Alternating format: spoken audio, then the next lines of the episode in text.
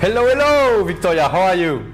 I'm well. Hello, hello, Olivier. How are you? I'm awesome. Awesome. Yeah, I wanted to interview you because, as we can see on the video, you just happened to publish a, a new book called Risk Forward. Um, and I mean, we. I, I did an interview uh, with you like a little bit more than one year ago for, for the YouTube channel, and it really like uh, a lot of people really liked it. And um, in this interview, we're talking about the idea. It was just like one of the many topics of what we shared. But you said like, you know, a lot of people, they focus too much on having a specific goal and they get into a kind of paralysis because they don't really know what they want. And so you were like, eh, there is a solution for that so people can still, you know, um, advance toward like having a better life even even though they don't know exactly what they want and it happens that your book is exactly about this right that's exactly right. Exactly, and it's it's it's even beyond what they want. It's where they're going. So you could be a scientist exploring a new venture. It could be an executive developing a new company. It could be someone developing a new art project. It's when you know the general direction, but you're not sure yet what the exact item is. Yeah. So before we dive into these, I would like to uh, you to introduce yourself. So first, you're an international speaker. Uh, we met through a mastermind where where we are together, and you are like uh, like famous for your ability to create like good presentations, entertaining presentations, and to help people be better on stage.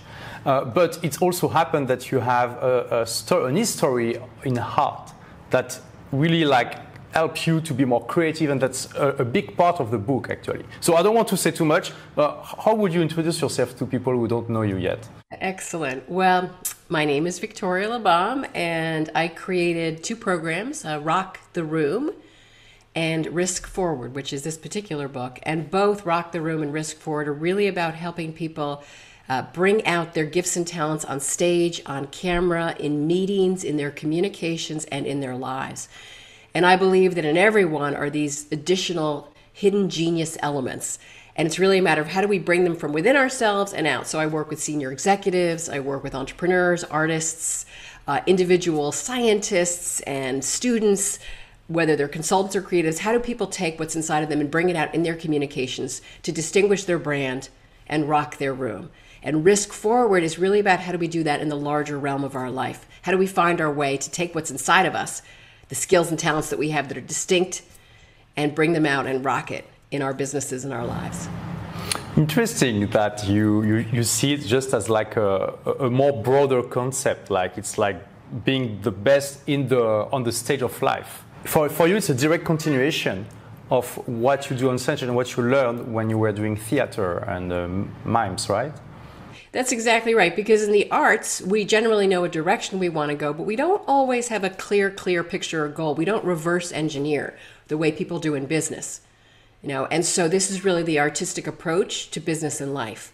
And therefore, it's principles from the arts to help people up level their performance in business and life. So, your book, Risk Forward, it's mainly uh, for people who doesn't know really what they want, or is it also for people who has a specific goal in mind already? Yeah, it's both. Really, the book is for those windows of transition. When we are in a period between clarity. So, for example, it could be five minutes when you're trying to figure out what blog post to write or whether to speak up in a meeting. It could be over the matter of a few hours as you're wrestling with a decision or a choice in your movement in your business. It could be over the course of weeks, months, or years. And so, really, in that gap between moments of clarity is when we can find our best next move. The challenge is people are forced to make a decision too quickly because they are embarrassed to not know or we are told we always have to be clear. And it's the way we handle those minutes in between that determine our success. And that's what the book is about. How do we make the right choice, whether it's in a matter of minutes or a matter of hours or months or years? And so we all go through these periods. Even if we know what we want, even if we know our goal, along the way, there are many, many moments of not knowing. And so this book is for those. It's so interesting because you're right. I mean, every people, any people who, are, who is doing something with his life um, has these kind of moments. I mean, of course, it happened a lot to me, even though I had a, a lot also of moments of clarity when, when I wanted, uh, and I knew exactly what I wanted. Um, and it's so interesting to uh, have this uh, a method, a methodology uh, for these kind of moments that can be a bit painful, you know, and even sometimes really painful, where you have these doubts and you don't know what you're going to do with your life, and maybe sometimes you you, ha- you are re- you have reached a success level, you know, you're like, okay, so I did this and this and this. Now, what is the next level? What do I do? I want I just want to pause you there because it's exactly it. I mean, the people who are responding to this message. Uh, one woman who runs a very large company, she'd gotten the company to a certain level of success, and it was exactly what you said, Olivier. You know, now what? And she was about to hire an outside consultant because she thought, I don't really know which direction to steer this large company ship. And in the process of reading the book, there's a wonderful line in there I have, which is don't outsource your vision. And when she read that, she said, wait a second.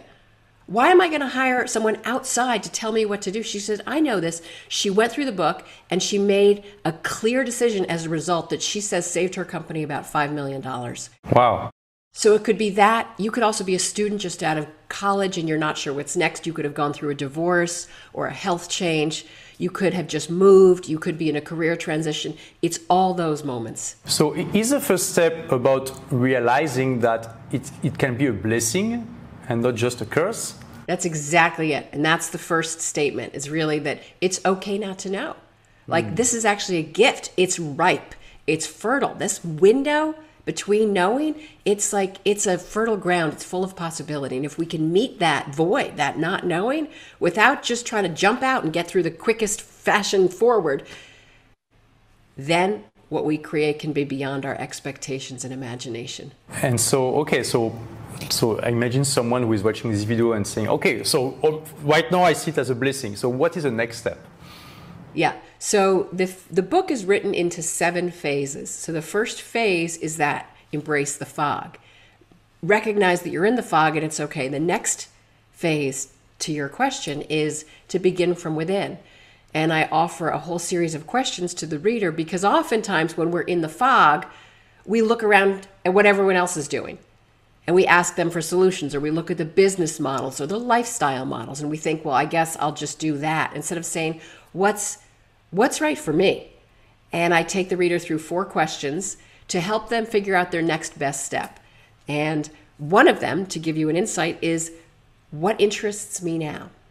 Mm-hmm. it's not what did i have a degree in? What am i known for? What have i built a business around? What are people expecting of me? It's none of that. It's what interests me now in this moment. And that is your hidden genius at work. That little idea is worth acknowledging. So, a practical exercise that people can do is to make a list of all the topics they are interested at the moment. Yeah. And it's important to recognize that some of them may not make sense to the outside eye. You know, they might think, why, why are you going to go do that? Why, why would you look at that? And it doesn't mean you have to move to a new city. It doesn't mean you have to change jobs. It might simply mean looking a video up on the internet. It might seem simply be picking up a book. It might be talking to someone, but it's worth following those threads to see where they lead. Because oftentimes that may not be the end goal in itself, but it's the thing that gets you to where you need to be. So uh, I assume from what you said that the first step is to uh, like start to discover a little bit this topic, like read books, maybe go to events, talk to people, these kind of things. Yeah, absolutely. It just can be what I call is a micro risk. Doesn't mean a huge change. It could just be a micro risk to test it out. Hmm. So stepping outside of your comfort zone and uh, doing something like a real action in the world.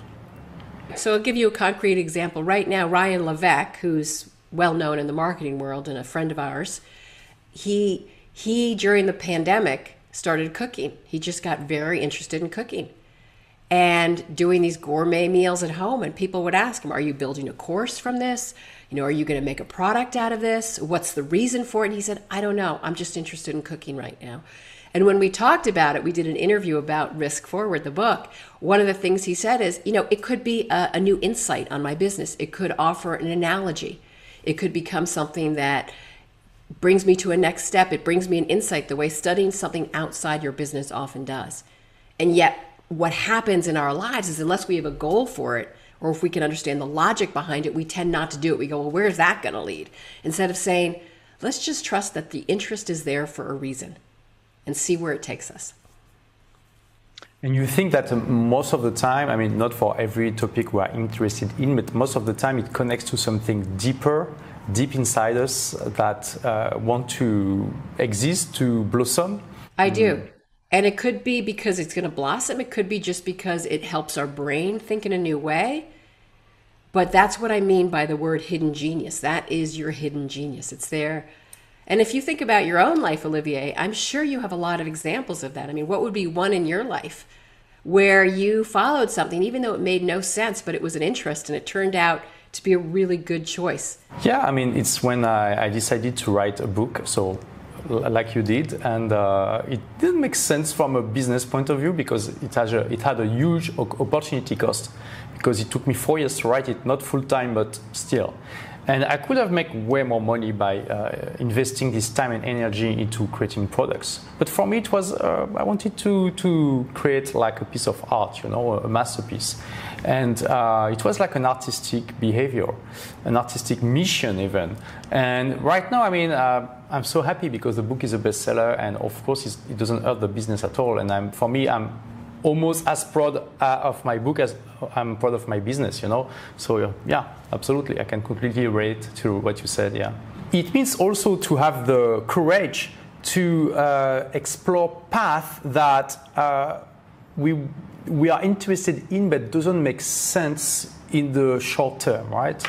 That's exactly it. Yeah, it doesn't always make sense, and sometimes later on it starts to. Or, for example, anyone watching this, you might have disparate interests. So you might have a business in insurance, but you happen to love photography, or maybe you have a business in marketing, but you happen to love salsa dancing. And my belief is that there's a connection between the two. And uh, there's a whole section in the book called the prism effect. If you think about a prism, like literally a prism, and all the different colors that come out of that. I think we are like that as people, and that those different aspects of your personality and your passion are there for a reason. And when we bring them together, we fuse those.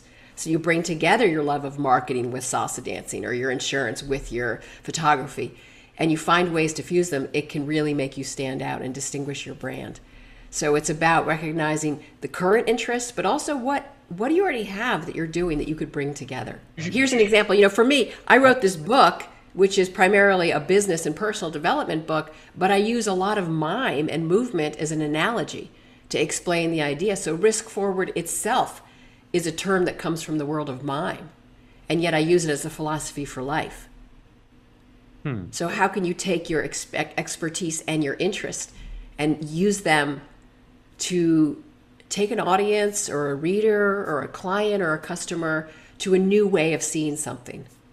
Yeah, and that's I really like in this book, like uh, all the examples you, you take from your experience in uh, mimes, in art, in theater, and also on stage. And also, I mean, the book is visually very interesting. It's it's actually uh, art in a way. Could, could you share? Could, could you show a little bit uh, to our audience? Absolutely. So yeah. it looks like a simple book on the front, but when you open it up, it is it is just like the prism it is full spectrum. Every chapter has a new color, and uh, every page is different. So, for example, some pages have a diagram like this, and mm-hmm. there's a whole study within how we can keep our vision clear. And of there course, the V is related to your name. Well, it's that's a nice bonus, but it's really about yes, vision. That that in in the world of, of making films, the, the director often does this. That's to show the camera, the oh, camera oh, really? angle. But this is also okay. yeah. That's how directors talk. They're like, we'll shoot this way and then we'll shoot that way. So this stands for like vision, point of view, but it's also your vision in uh, not just a camera and a, sh- a shooting of a scene, but in life. Like, where is it that you're going? Hmm. So you were showing something else in the book? Well, yeah, thank you. So certain pages are, you know, like any book, they're full text. You know, there's stories in the book, but there are other pages that are really diagram diagrammatic and just fun to look at. So this one's all about it's called The Clock of Calm and The Clock of Angst, and it's all about how we can either have a mindset that stresses us out or we can have a mindset that makes us feel free and do our best work. We have a great example here of like a, a synergy you created between your different skills and uh, you, that you wanted to, to, to use to enhance uh, the way you're communicating your message to, to, uh, to, the audience. Exactly. So, you know, a lot of books look the same. I, I thought, how do I take my spectrum, my full range of colors, and put them together? So, for example, I'm a performing artist. I happen to draw. I have a trademark character, that little figure that's in the book. I like poetry. Uh, I use visual examples. I worked in the corporate, entrepreneurial, and artist market. How do I bring all that together? And so that's what this book is. It brings together various aspects and talents of mine. My challenge to anyone watching this interview is what do you have that you could use to make whatever you're making different from everyone else's? Instead of looking the same, as I say in the book, the opposite of courage is not cowardice. The opposite of courage is conformity. It's hmm. doing it like everyone else. And so, risk forward hmm. is a call to do it your own way, to do it in a different and unique way that lights you up and that is going to surprise and delight, if you will, the people that you're meant to reach. Yeah, and I mean, when we look at the cover of your book, I really like the picture too because it's like this metaphor of uh, creating your own path in life, right? Your own adventure. And I mean, usually, we, we see a lot of people who are super creative, and more often than not, they are just, I, I, and I put it in, uh, in quotes, right? Combining existing stuff, and the combination is new. But the elements are maybe not so new but it's and it's fine. And I mean, it's just a process you shared, like of combining stuff we know, and but in, in a new, unique way that is our own, right? Right. And I mean, and I think you're such a wonderful example of someone who's followed their own path. I mean, we all admire your lifestyle. Uh, you've you've you've always lived on your own terms. Uh, you have a very different perspective in the world than most, and and you're true to your your soul, and that is this character you know? And I respect that tremendously. You know, I really felt connected to the character on the cover actually, so thank you for saying that. I was like, yeah. And I mean, it's also what, what I, I, I, want my audience to do, you know? So for everyone that is still watching, really, I think this book is a great, great, great uh, thing for you, a great uh, complement of what I, I share. Um, because, yeah, Victoria really teach you how to uh, embrace, the, embrace the uncertainty, uh, how to use it as a fuel instead of as a brake. And it, it, it really, it really can help you. So, about this uncertainty, uh, is it something that people will have uh, throughout the journey or is going to fade at some point? Yeah, I love that question. I think it comes constantly. And the illusion that we have is when we figure out whatever it is we're struggling to resolve, that that's it. And yet, we all know we hit the next patch of not knowing. And so we go through periods of clarity and confusion. Like I say, clarity comes and goes like the weather. Every time you hit a new situation, you have a new decision to make. And this book is really a guide. And in that way, you know, for example, if you need to make a decision and you're not sure which way to go, there's a chapter on indecision and how to hmm. handle decisions. If you're feeling like you're getting advice and you're not sure which to listen to, there's a chapter on advice. If you're feeling pulled in different directions by your talents, there's a chapter called The Prism Effect. So ultimately, if you're dealing with your you've got too many ideas and you're not sure which to do first, there's a chapter on figuring it out. It's called creating, and it's a whole system I use that I teach in the book around these V cards. How do you use these colored index cards? The infamous V cards. The infamous V cards. How do you use these V cards to make clear decisions? So it's really a book that you can keep on your bedside, on your shelf, and you go to it like a guidebook whenever you have, like you said, Olivier, a new time of confusion. And we go through them every week. We go through them every quarter. And it could be a personal or it could be a professional, but this book is like a, a guide for that. And I mean, I don't think you can be an entrepreneur without embracing a, a, bit or a lot of uncertainty because you have to, to do to have some risk at some point. You can try to minimize the risk. You can use like the lean startup methodology, for example. Uh, but at some point, you never you, you never know if your idea is going to work or not. If it will be uh, easy to know if the idea will work or not, we, we will all be billionaires, right? Uh, so yeah. So everyone should have has his in tools, toolbox uh, like uh, yeah like a methodology to uh, deal with this kind of risk of uncertainty of uh, okay am I doing this step or not? And your book I think is perfectly uh, great for for this purpose. Well, I appreciate that, and I, I really wrote it for for people to make it easy to read. It's not really long, so that when you're in that phase of of uncertainty it's it's right there. It's very accessible. The whole book is short, as you've seen, yes. and people are finding it very helpful because as an entrepreneur, there is so much pressure. You know, you're you're always making new decisions. You're leading the way, and that can be lonely. And this yes. book is like a companion you know most of my audience is french speaking is your book gonna be translated in french at some point i would hope so. I'm in touch with various publishers now so we'll see what happens. But even if english is a tough language for you i think it's worth getting because there's such a visual book. A lot comes through visually. True. and uh, the words are very spare on the page so it's not a lot of heavy reading. Uh, but yes fingers crossed for a french translation. But so in any case, there, there are a lot of drawings. So it's and, and yeah, it's fun. And, and, like you said, it's like a, a short read. Uh, doesn't have to be long to give value. So. Uh, I encourage my, my audience, even if your English is just it's not maybe the, the, the, like the best, but if it's if you can understand what we talk about, you should be able to understand the book without any problem.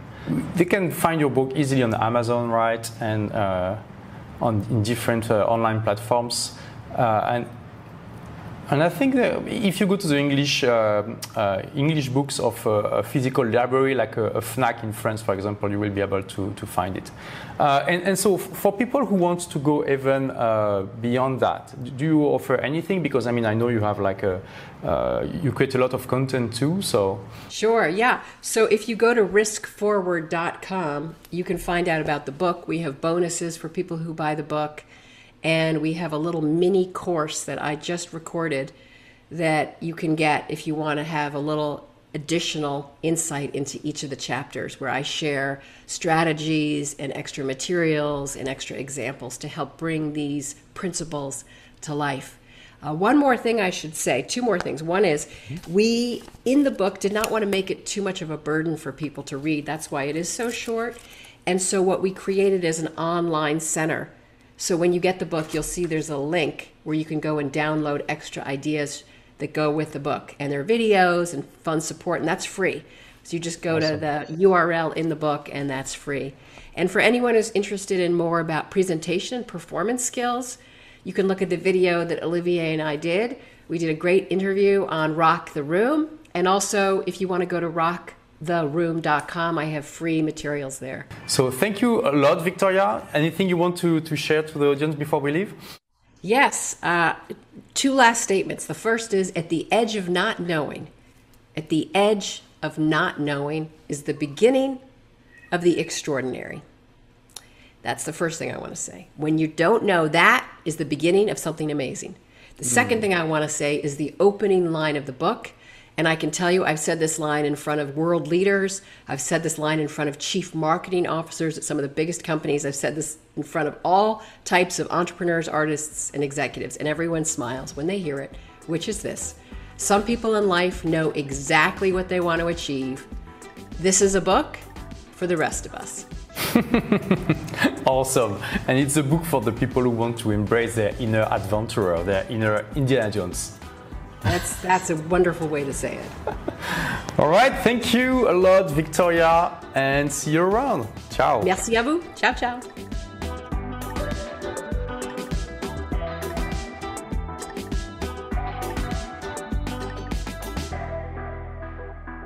Merci d'avoir écouté ce podcast. Si vous l'avez aimé, est-ce que je peux vous demander une petite faveur? Laissez un commentaire sur iTunes pour dire ce que vous appréciez dans le podcast, tout simplement. Ça aidera d'autres rebelles intelligents comme vous à trouver le podcast et puis à être inspirés tous les jours ou presque par lui. Merci et à très vite pour de nouvelles aventures.